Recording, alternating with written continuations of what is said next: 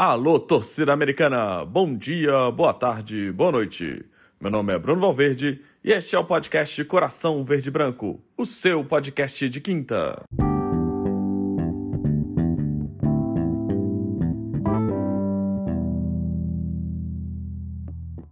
Agora não pergunto mais pra onde vai a estrada. Agora não espero mais aquela madrugada. Vai ser, vai ser, vai ter que ser, vai ser faca molada. O brilho cego de paixão e fé, faca molada. É isso aí, meus amigos. Morrendo de vergonha por tentar cantar essa música que foi cantada por grandes gênios da, da música brasileira, como Milton Nascimento, Beto Guedes, Emerson Nogueira e outros. Uh, mas a música que inspira esse episódio é essa: Fé cega, faca molada. E a gente vai ver por quê. Mas uh, é, dá para entender por quê, né? Que a América agora tá uma faca molada e, e explico com mais detalhes no bloco seguinte. Bem, vemos aí de um, um empate com cara de vitória, ou com cara de derrota, depende, o copo cheio ou o copo vazio. Mas esse jogo aí contra o Flamengo, então é o principal assunto desse episódio, né? Uma semana aí de apenas um jogo da América. Uh, então, numa segunda parte, né, eu vou comentar também sobre a nossa janela de transferências aí, sobre o que, que eu acho que a América tem que fazer e sobre a chegada do Javier Mendes, né, o volante uruguaio que está chegando aí pela América. Ok? Vamos lá então ao programa de hoje.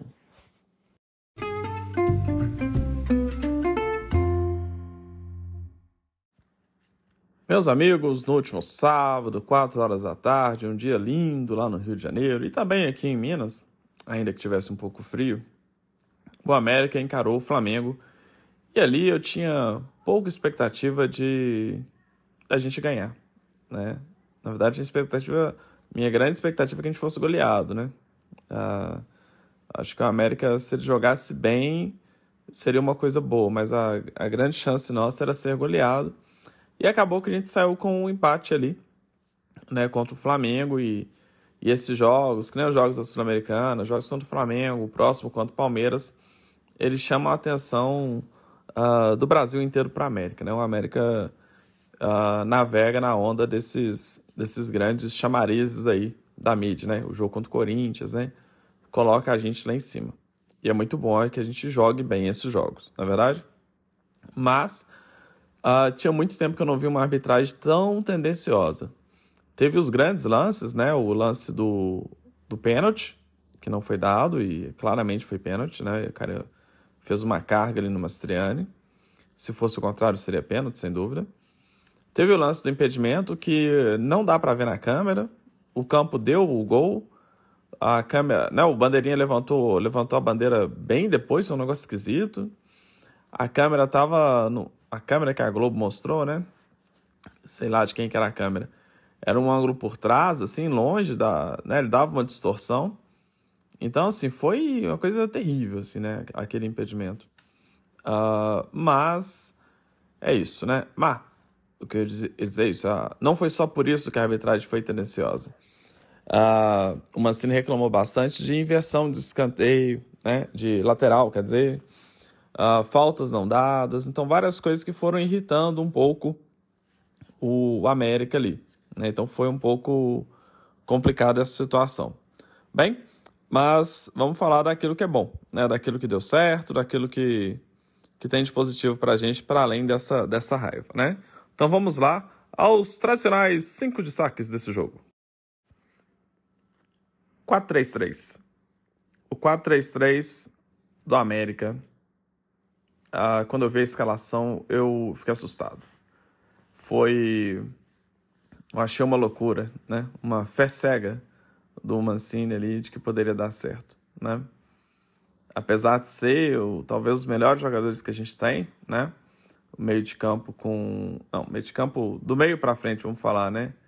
Com Martinez, Benítez, Boia, Varanda e Mastriani uh, eu achei muito arriscado, muito ofensivo esse, esse time, né? E é tudo que um cara tipo o Sampaoli, eu acho que ele queria. O América viesse para frente para dar espaço pro né, pro habilidoso time do Flamengo. E só que não foi assim o jogo, né? Então, 4-3-3, que era uma fé cega, virou uma se mostrou uma faca molada. E aí todas as vezes que eu critiquei o 4-3-3 nesse programa, que eu tentei entender essa formação tática, eu sempre falava a questão dos pontas, né? Se a gente tem não dava certo no América que a gente a gente estava com a ponta quebrada. Eu até fiz um programa lá que chamava Facão Guarani, né?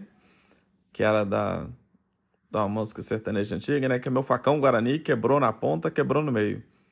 Que para mim era a síntese do América, né? Era um time sem ponta e sem meio, né?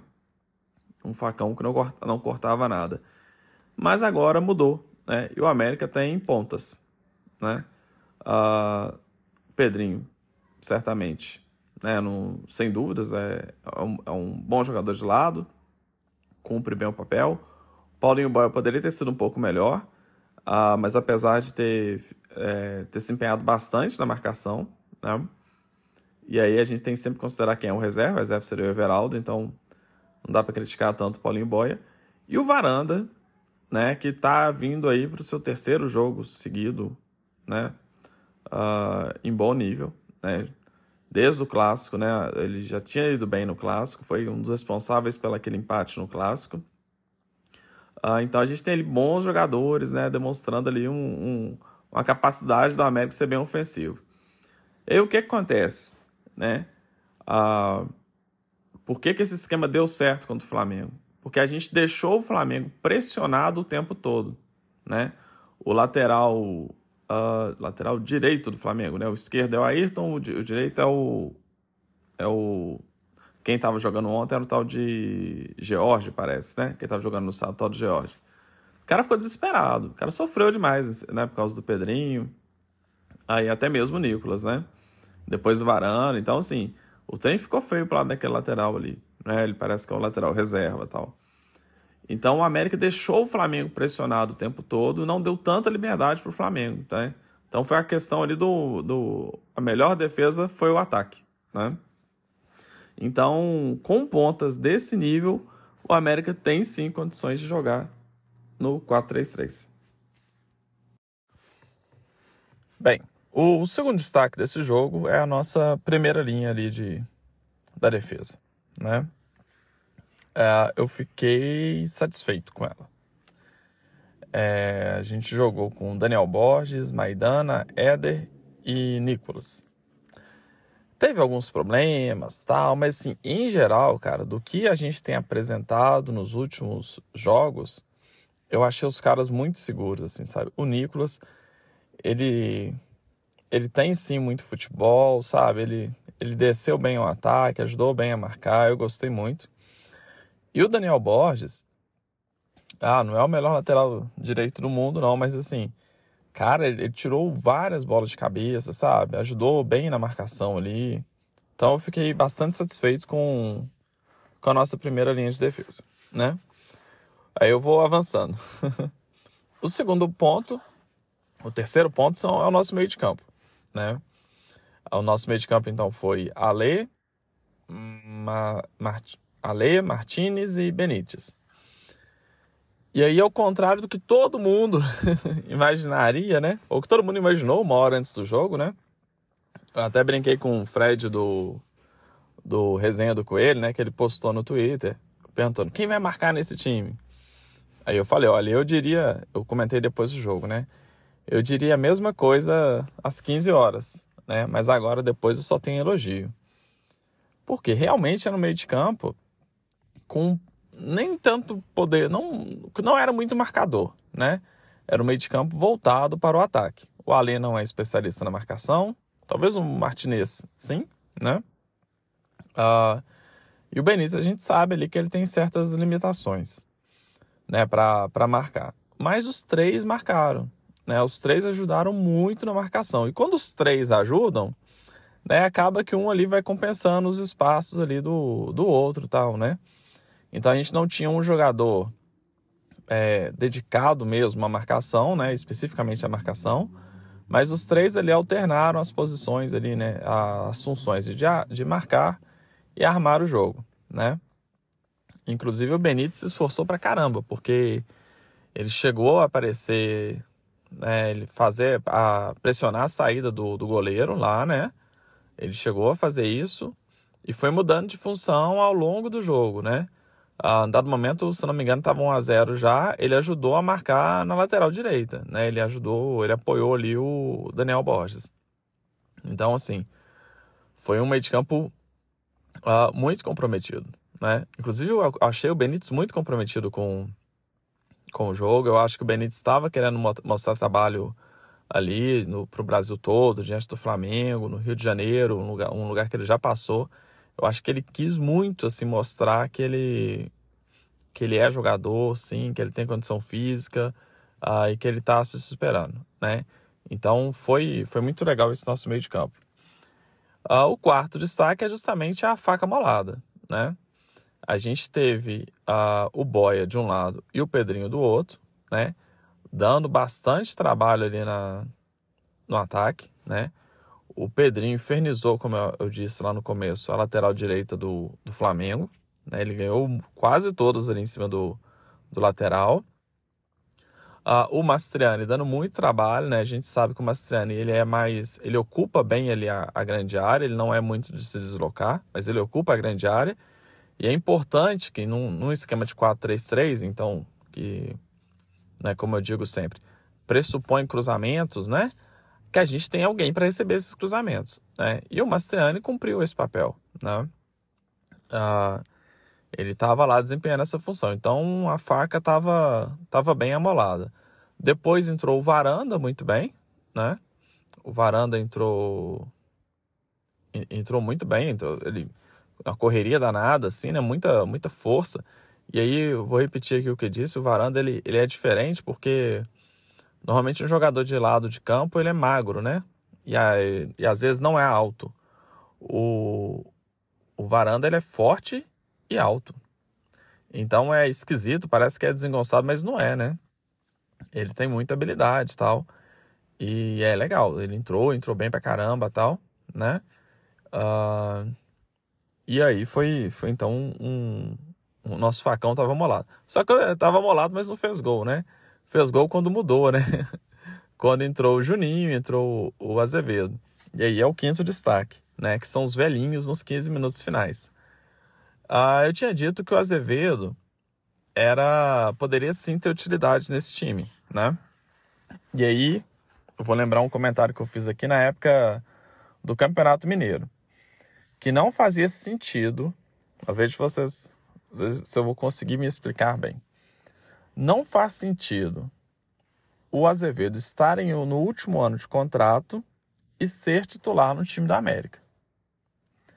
Porque ou ele é importante para ser titular e a gente deve renovar o contrato com ele, ou ele não é tão importante assim. E aí, tudo bem, terminou o ano, ele vai embora. Só que se ele não é importante, ele não pode ser titular. Beleza? Ah, você odeia o Azevedo? De jeito nenhum.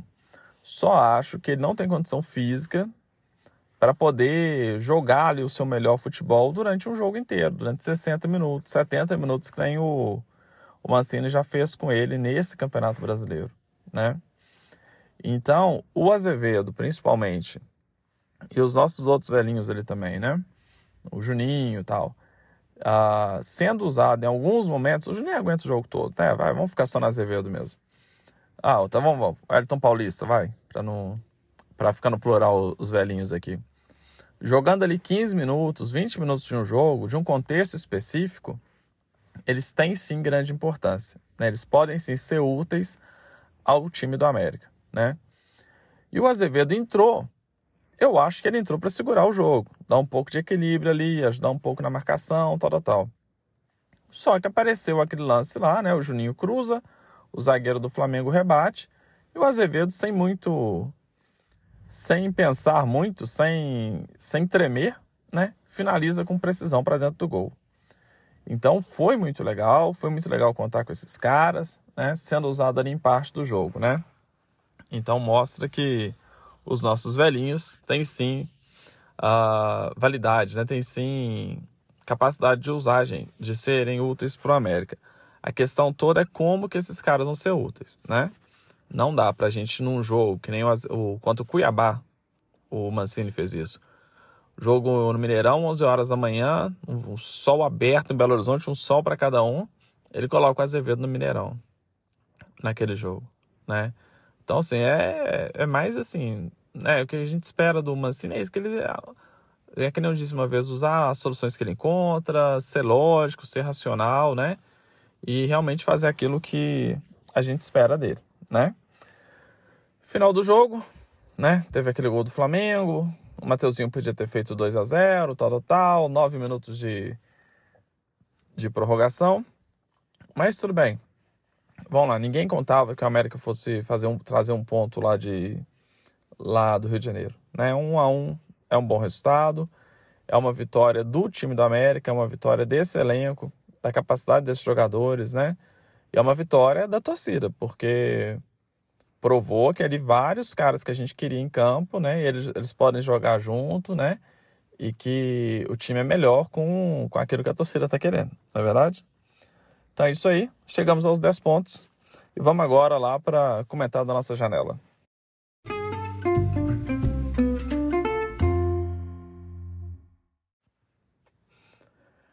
Bem, e aí comentando o América, a janela do América que tá não tá lá tão movimentada assim, né? A gente está perto de anunciar o Javier Mendes, né? É um meio-campista uruguaio, né? Ele, ele, é um volante que às vezes joga como zagueiro.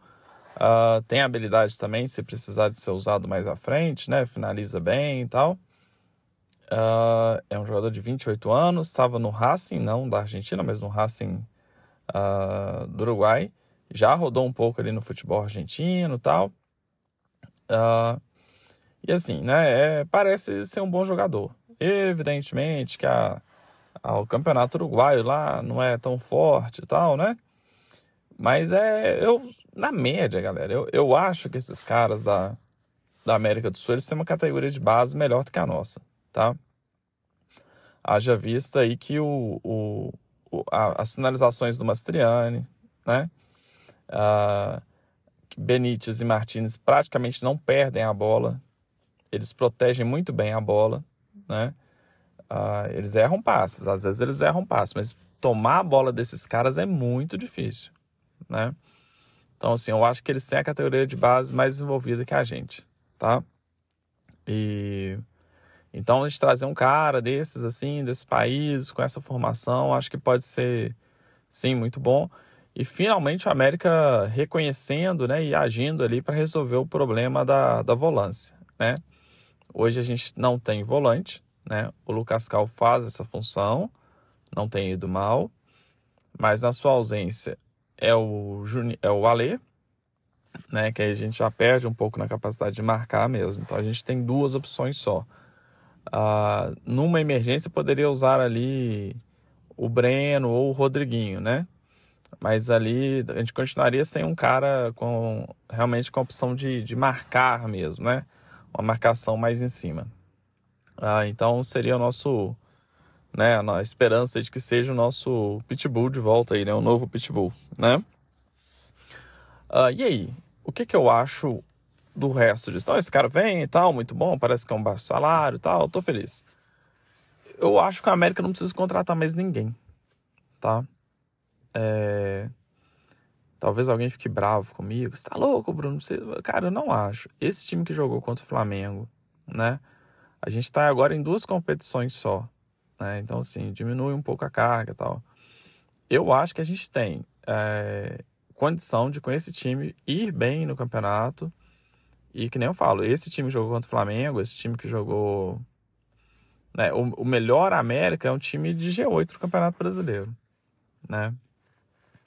Uh, e não é ser otimista, né?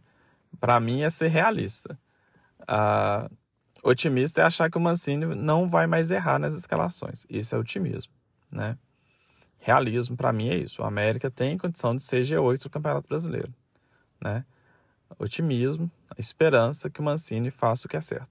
Bem, se eu acho que o elenco tá legal assim, ainda mais com a vinda desse cara, a gente tem lá pensando nas posições, né? Talvez buscasse um outro, um outro goleiro, mas é difícil contratar um goleiro para vir ser reserva, né? Então, não tem que mexer na, no gol.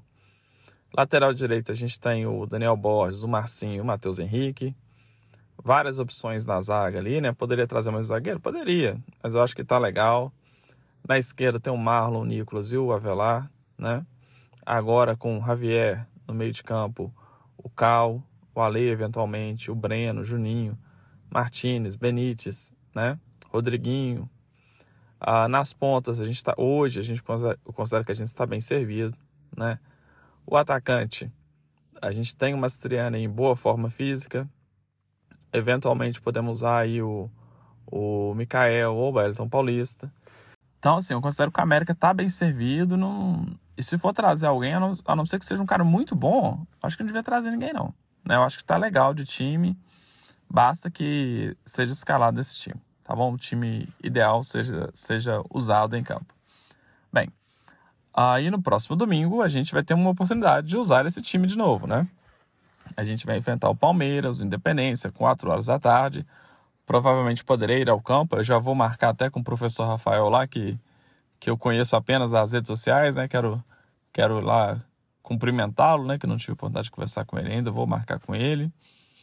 E, e aí, qual time que a gente poderia usar né, já nesse jogo contra o, contra o Palmeiras?